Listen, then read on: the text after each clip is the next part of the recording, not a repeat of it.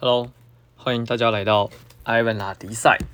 OK，那一个礼拜又过去了，不知道大家这个礼拜过得好吗？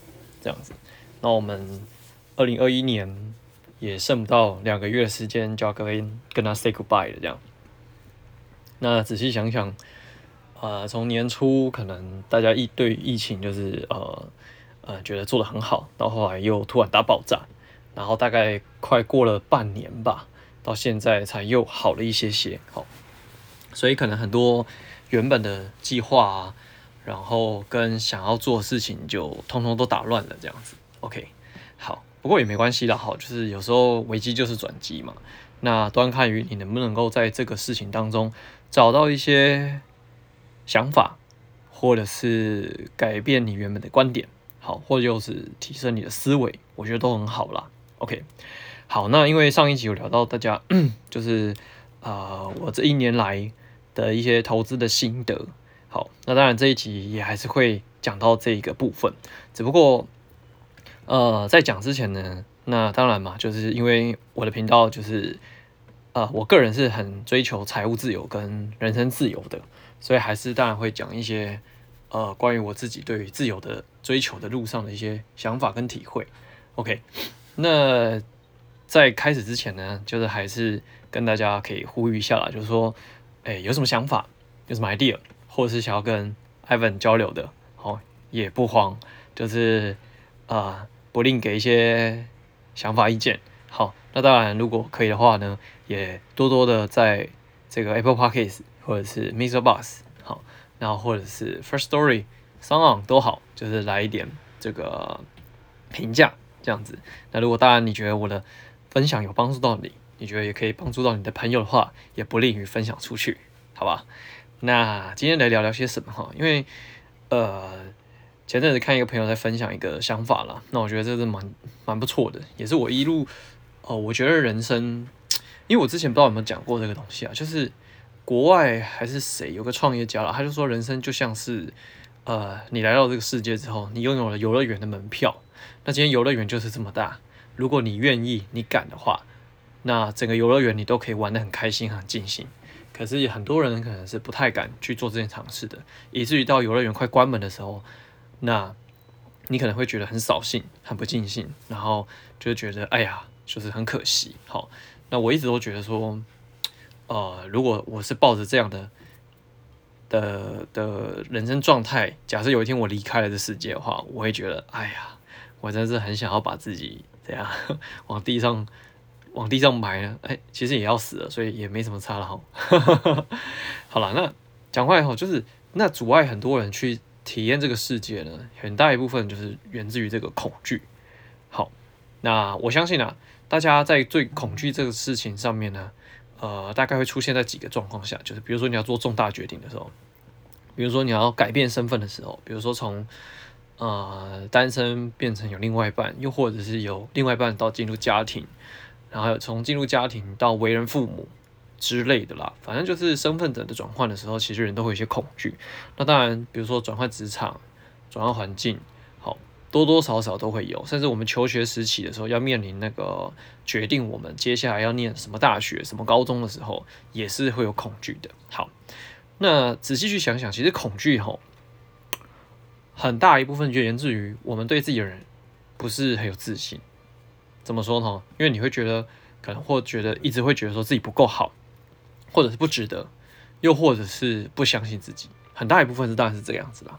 那另外一部分我觉得是源自于就是呃，我们都很害怕失去，因为你会觉得说现有的筹码、现有的状态、现有的条件、现有资源，你会觉得如果我做这个决定，但是我很可能。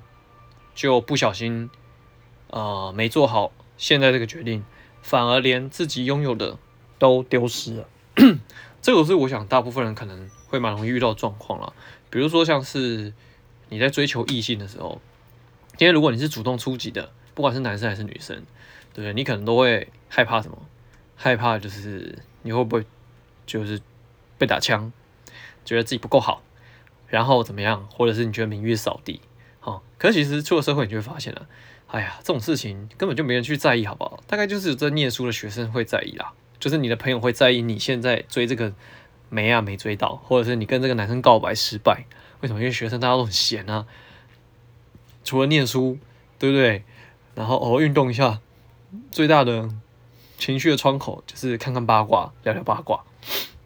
那如果你出了社会还处在这状况的话呢，嗯，那就可能有点堪虑了。好，好，那讲回来就是说，这个每个人都其实是很认真活在自己的生活啦。好，那当然也有那种对啊，就是我刚刚说的，他可能比较在意别人八卦了。好，anyway，讲回来，所以其实我我认为这都是一种必经过程，只是说你把它看作就是你认为你失去了颜面，失去了面子，又或者是失去了什么。可是，如果你换个角度去想的话，它其实就是一个成长的过程，对不对？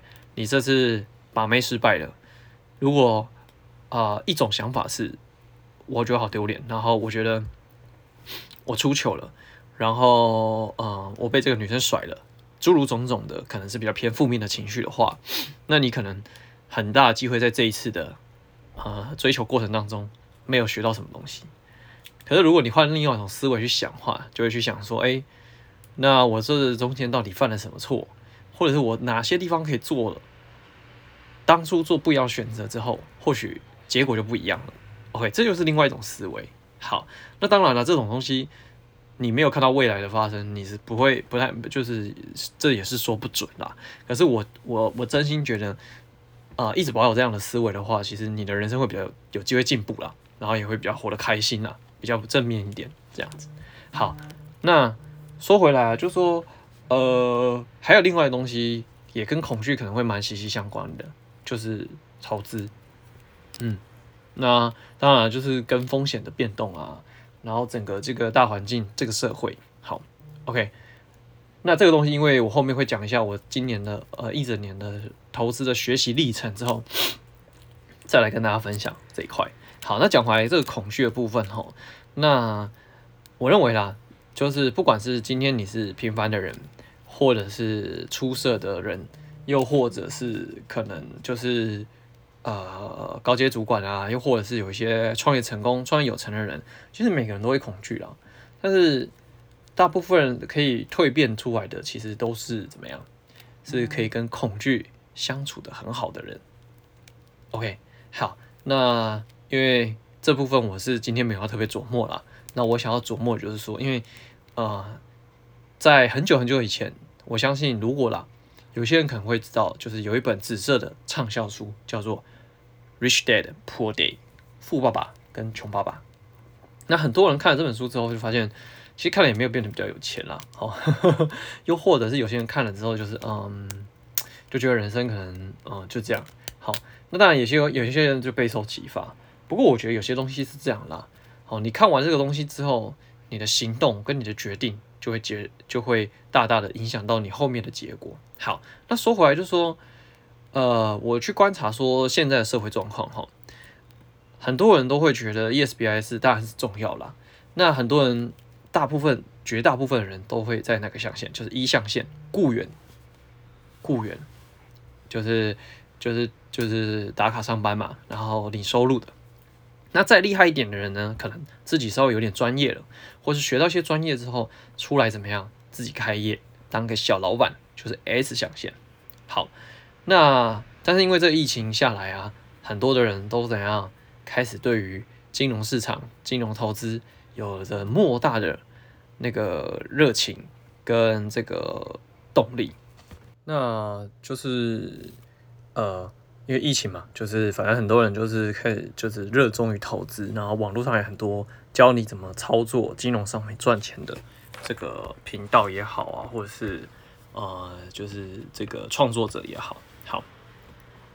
可是呢，大家在想哈，因为他在这个《富爸爸穷爸爸》这个系列里面，他教你致富的这个流程是，当然每个人都是从雇员开始做起。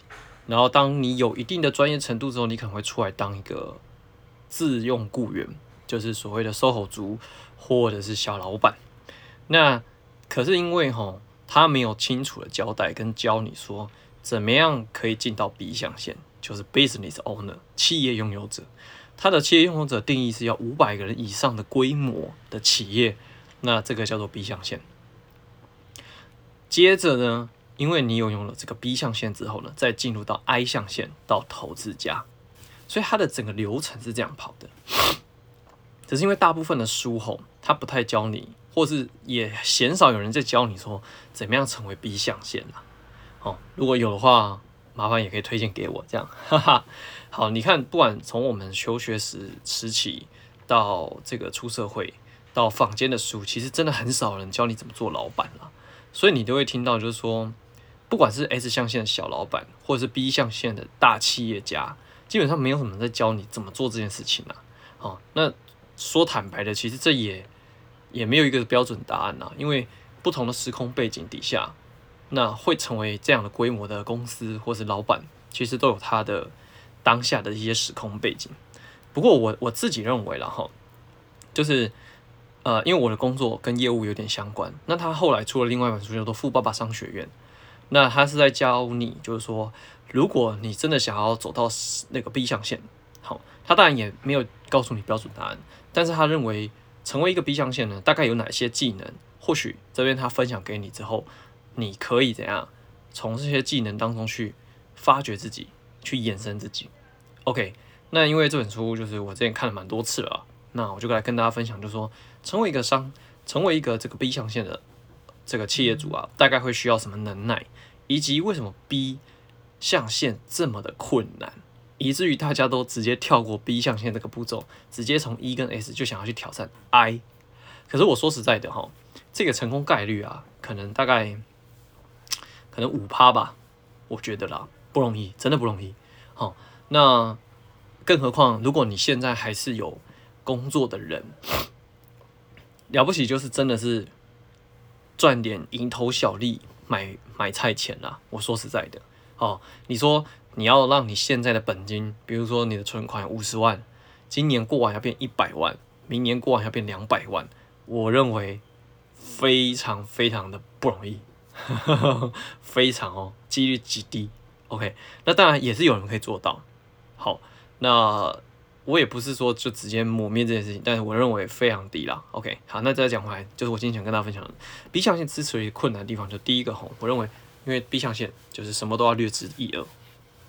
今天不管你是要面对企这个社会这个市场，到后面你怎么样去管理人才、培育人才、招募人才，以及到怎么样去完善你的企业规模、企业制度，那又或者是如何去呃对这个世界有个敏锐度。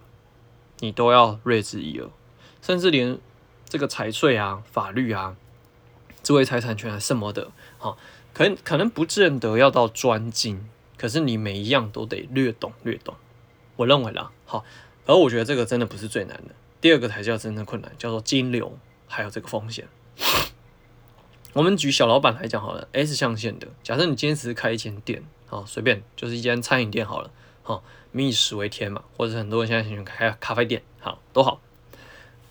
我就举咖啡店来讲好了。假设你今天连你自己，好，你会自己煮咖啡，那你总不可能自己煮咖啡又弄餐点，然后又收银又收桌子吧，对不对？所以，我们假设可能你煮咖啡，然后呢，你真的是小间小间小间店，好，你煮咖啡，然后兼做什么？做餐点，但是你服务生应该还要另外请吧，对吧？然后跟这个。服务生不可能跟你一样二十四小时，呃，就是呃每天都上班嘛，所以你一定是请二到三个服务生嘛，那就看你整间店的规模嘛，哈。那举那种，比如说像路易莎吧，还是卡玛咖啡那种很小的店呢，我这样随便看看，他随时平常也是在三到四个人，对？那三到四个人情况下，如果还有一个人是休假的，所以我们就抓五个人就好。如果两个正职，三个 PT，对不对？正职的薪水可能抓差不多三万块，好，我假设了。那 PT 呢，抓一万到一万五，所以这样加加起来，三万加三万六万，一万五乘以三就是四万五。所以你人事成本一个月哦，你只要想一件事情，你不吃不喝，什么事都不干，你一个月就是要准备十万块来发薪水。那房租这件事情呢，呃，当然每个地方它的那个租金不一样啦，不过你就抓个均值，可能大概就五万块一个小店面，四到五万就好，这样就是十五万。哇所以意思就是说，一个月三十天的情况下，你一天的营业额哦，好五千块才有办法把这些东西给 cover 掉。但是这五千块还只是 cover 掉我刚刚算的人事成本跟租金成本哦，没有算你原物料成本，然后以及这间店你开下去的时候，你可能投资了八十万、一百万的装潢，你每个月要摊提多少出来，可以把这个损益给打平。所以光是金流这件事情，对一般创业者来讲就是非常痛苦的事情。那也是这件事情，以至于很多创业者他们在投入这个小创业当小老板的时候，没想到的事情。于是很快就阵亡了，很快就 over 了，这是一个。当然，第二个风险就是说，呃，市场在变动，消费者的口味在改变，你不会知道说，呃，你这个东西现在很好，可是三年后呢？不要讲到三年太久，半年之后会不会就退流行了？一年后会不会就退流行了？啊，所以这个东西是，呃，我觉得啦，对于一个创业者来讲的话，很容易就击垮他的一个项目。第二个就是，如果你真的可以长久经营的话。很多人都会有个下一个野心，想要开分店。OK，那你要开分店的话，这个东西就讲到人才培育喽。你培养出来的店长能不能有独当的能力去帮你照顾好另外一家店？那当他有那个能耐可以照顾好一间店的时候，你觉得你要一个月花多少钱请他？如果你今天给的薪资不够高，如果有别的品牌、别的店家老板，挖角了这个店长，那你要重新再栽培一个店长，那是多么不容易的事情。如果一时之间还找不到这个店长，你就必须一个人嘎两间店，嘎三间店，这是一个非常爆炸的事情。OK，好，那我今天没有要从这个地方讲太多了，因为这个时间关系，好，我就举这两个而已。好，那还有一部分就是，当然是你自己的薪水。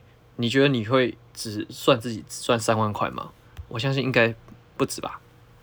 哦，所以在这种种情况下，我们还没有去考量到外部挑战哦，比如说我刚刚讲到市场嘛，客顾客会不会喜欢你啊？好，然后行销方式的改变啊，好，然后又或者是说，嗯，产品的品牌定位啊，然后不好意思大哥了，哈哈哈，然后其他的诸如此类啦，好。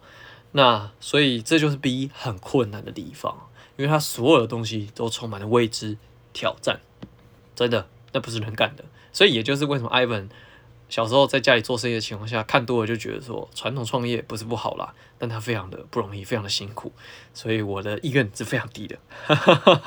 好，所以才才今天就是有了这个自由业的这个想法，到现在。好，所以诶，但是这个只是说你 S 象限跟 B 象限这个单单。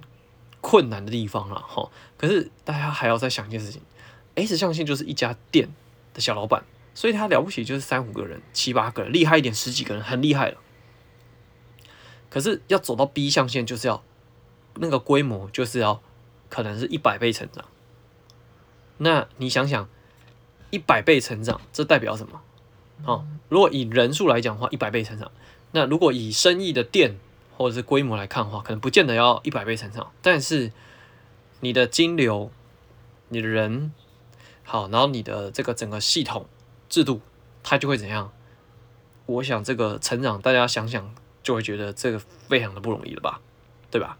然后以及另外的东西就是说，你跟自己就是一个老板啊，好。我们都做过员工嘛，所以就会很知道说有些智障老板啊，不是，就有些让你觉得啊很无言的老板，你就会知道说，比如说情绪管理不好，财务管理不好，领导能力不好，又甚至是沟通太过暴力，这都会促使优秀的员工、优秀的人才离开了你，那你就会更辛苦。所以你看，作为一个老板来讲的话，那那个富爸爸商学院他就明确指出，就是说，好，我刚刚讲的是，我觉得。就是我统我我就是列出来 B 象限可能比较不容易的地方，S 象限也是不容易的地方了。可是要具备当这个老板吼，大家还是趋之若鹜嘛，好，还是想要挑战自己嘛，想要创造些什么。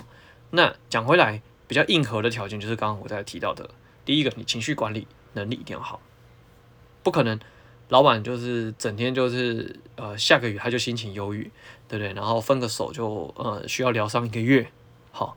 那这样的老板，说实在是，嗯，你把你的人生放放在他身上也是有点可怕了。好，再来就是财务管理，刚刚讲了嘛，你看算算看，一个月开一个咖啡厅，不吃不喝，随便一张脸，一个月就花十几万了。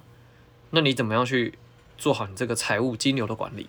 好，这个获利模式，好，然后支出啊，成本降低成本，然后做好人事管理，怎么样可以调配那个班人事的那个班别，然后可以让你的呃用最少的人可以做出最大效益，但是又不至于过度操劳，又或者是不至于过度浪费，哇，这都很不容易。再来就是领导能力啦，好，那领导能力大家都非常的应该是有感同身受啦。可是你知道领导力这种东西哦，又是又是一种很深的学问。怎么说？你看。一个一个小小的店家，三五个人需要的领导能力，跟一家上市贵公司五百个人的企业，他的领导能力，你认为会一样吗？我是不这么觉得啦。好，那再来沟通，沟通能力，当然很多人都觉得我我我沟通没问题啊，我这个 OK 啊。可是你要想一件事情，三五个人你觉得 OK，三五百个人呢？那你说我我不见得要跟这么多人沟通啊。可这三五百人。好，每一个都取百分之十出来就好，对不对？三百个人就是三十个人，你要跟三十个人沟通诶。那这三十个人会之所以成为这三十个人，就是卧虎藏龙，深藏不露。那他们的沟通难度会不会更高呢？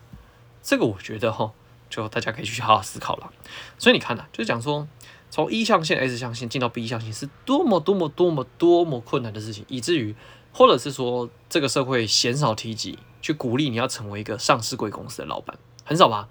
大家只知道说啊，Steve Jobs 就是很有艺术天分嘛，然后 Microsoft 的那个老板 Bill Gates 有多有才能嘛？哦，就是你知道这个很有很有天赋异禀或什么什么之类的。可其实这世界上除了这种顶尖公司之外，还有很多这种中小型企业，那他们从 S 象限走到 B 象限有多么多么多么的不容易。二来是它可以。长期稳定的发展，这又是另外一件事情哦。OK，所以以至于就是这么困难情况下，那大部分人看到财务增长最好的方式是什么？就投资喽。可是就是我刚刚回答讲的，那你现在我假设你存款五十万好了，你今年要靠投资，在不影响工作的前提底下，你要让五十万变一百万，真的那么容易吗？这个我觉得是很大的哉问吧。可能很多人会说啊，我这个月赚了几万块啊，这个这两三天操作赚了几万块啊，可是赔的时候他会告诉你吗？所以实际上林林总总加总起来一整年，你觉得本金有可能从五十万翻到一百万吗？就连这个世界首富，曾经的世界首富，投资大神巴菲特，他追求的报酬率也是百分之十，就很厉害了，就拍拍手，叫厉害了。当然了，他从发迹那个时候。对不对？就是可以让他的公司市值成长，然后让他投资效益这么高，当然也是另外有原因的。不，当然不排除就是会有这样的人存在。可是我认为大部分的人可能不太容易走这样的一条路。OK，所以我今天跟大家聊聊就是 ESBI 这个东西啊，吼，就是跟大家提醒提醒啊，就是说，我认为啦，真正最好的致富方式还是从一象限走到 S 象限，然后去磨练自己，变成是 B 象限。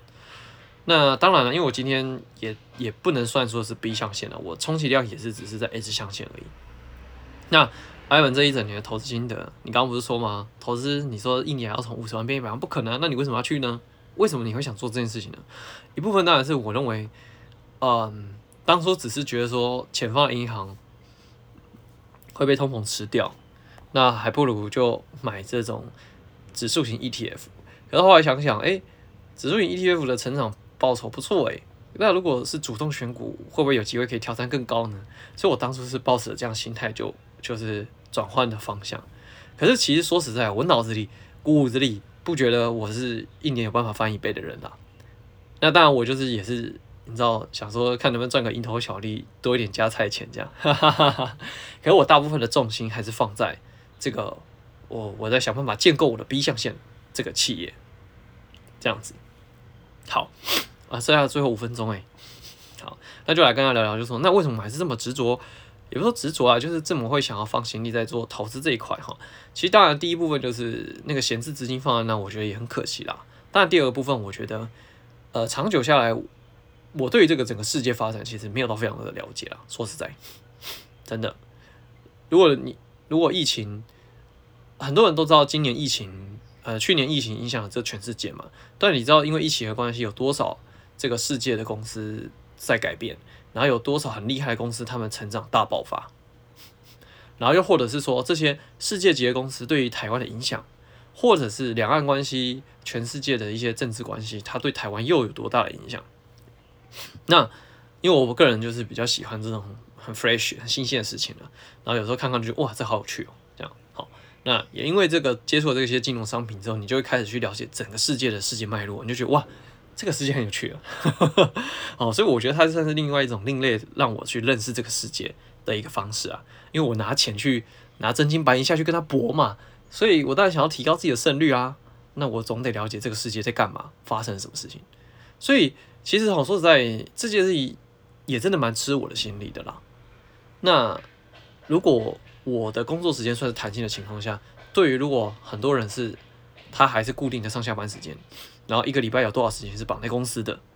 那要真的让你的资产从五十翻到一百，然后成长一倍，我觉得那真的是不太容易的事情啊，真的不太容易。而且就而且说一先说一句实在话，你五十万要赚到一百万，我们讲个最简单的，好，就是你必须五十丢进去，然后过一段时间之后，它可以成长一百 percent 变一百，你就赚一倍。可是试问？如果你只有五十的时候，你敢丢五十万吗？你敢全部丢下去吗？对吧？那我们都知道，不是每一次投资都会赚钱的。所以，如果你不是单押一支的话，那你要找多少个标的来做这件事情，然后让它五十变一百，哦，这个就真的水很深了，对吧？好，那讲回来，所以说对这个世界脉络啦，不同的市场、不同的玩家、哦，不同的心态。哦，我就是去了解，就觉得很有趣。第二个就是因为我没有投资美股，我就是纯粹接触台湾股市，所以有时候你会觉得它跌跌的莫名其妙，涨也涨的莫名其妙。如果你为每件事情都去找理由的话，说实在是很辛苦的。因为有时候吼，他要你手上的资金涨，就是不讲道理。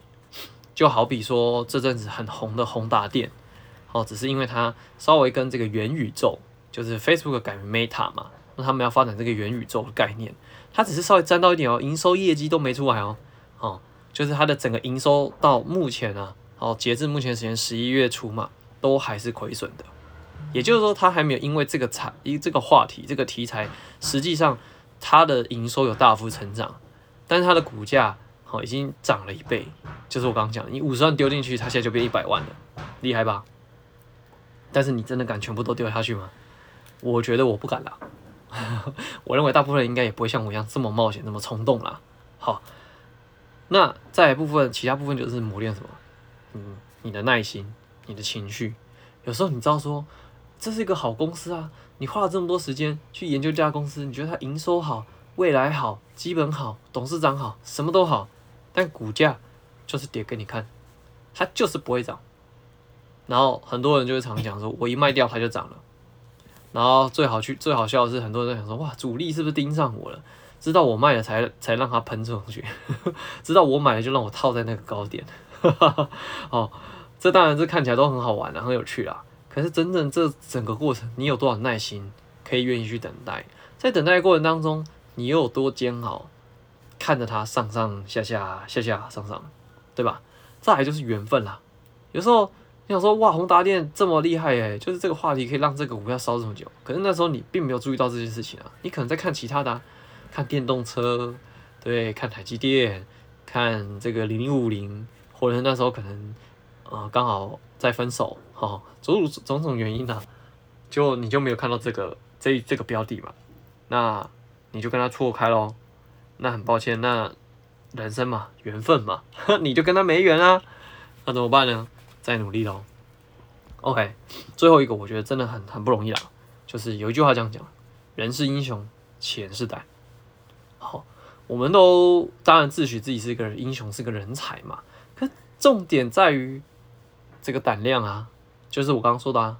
如果你今天你身上就五十万，你希望你今年五十万的存款可以翻到一百万，你要怎么做？你难道只丢十万块去投资吗？十万块要赚五十万，要五百 percent 对吧？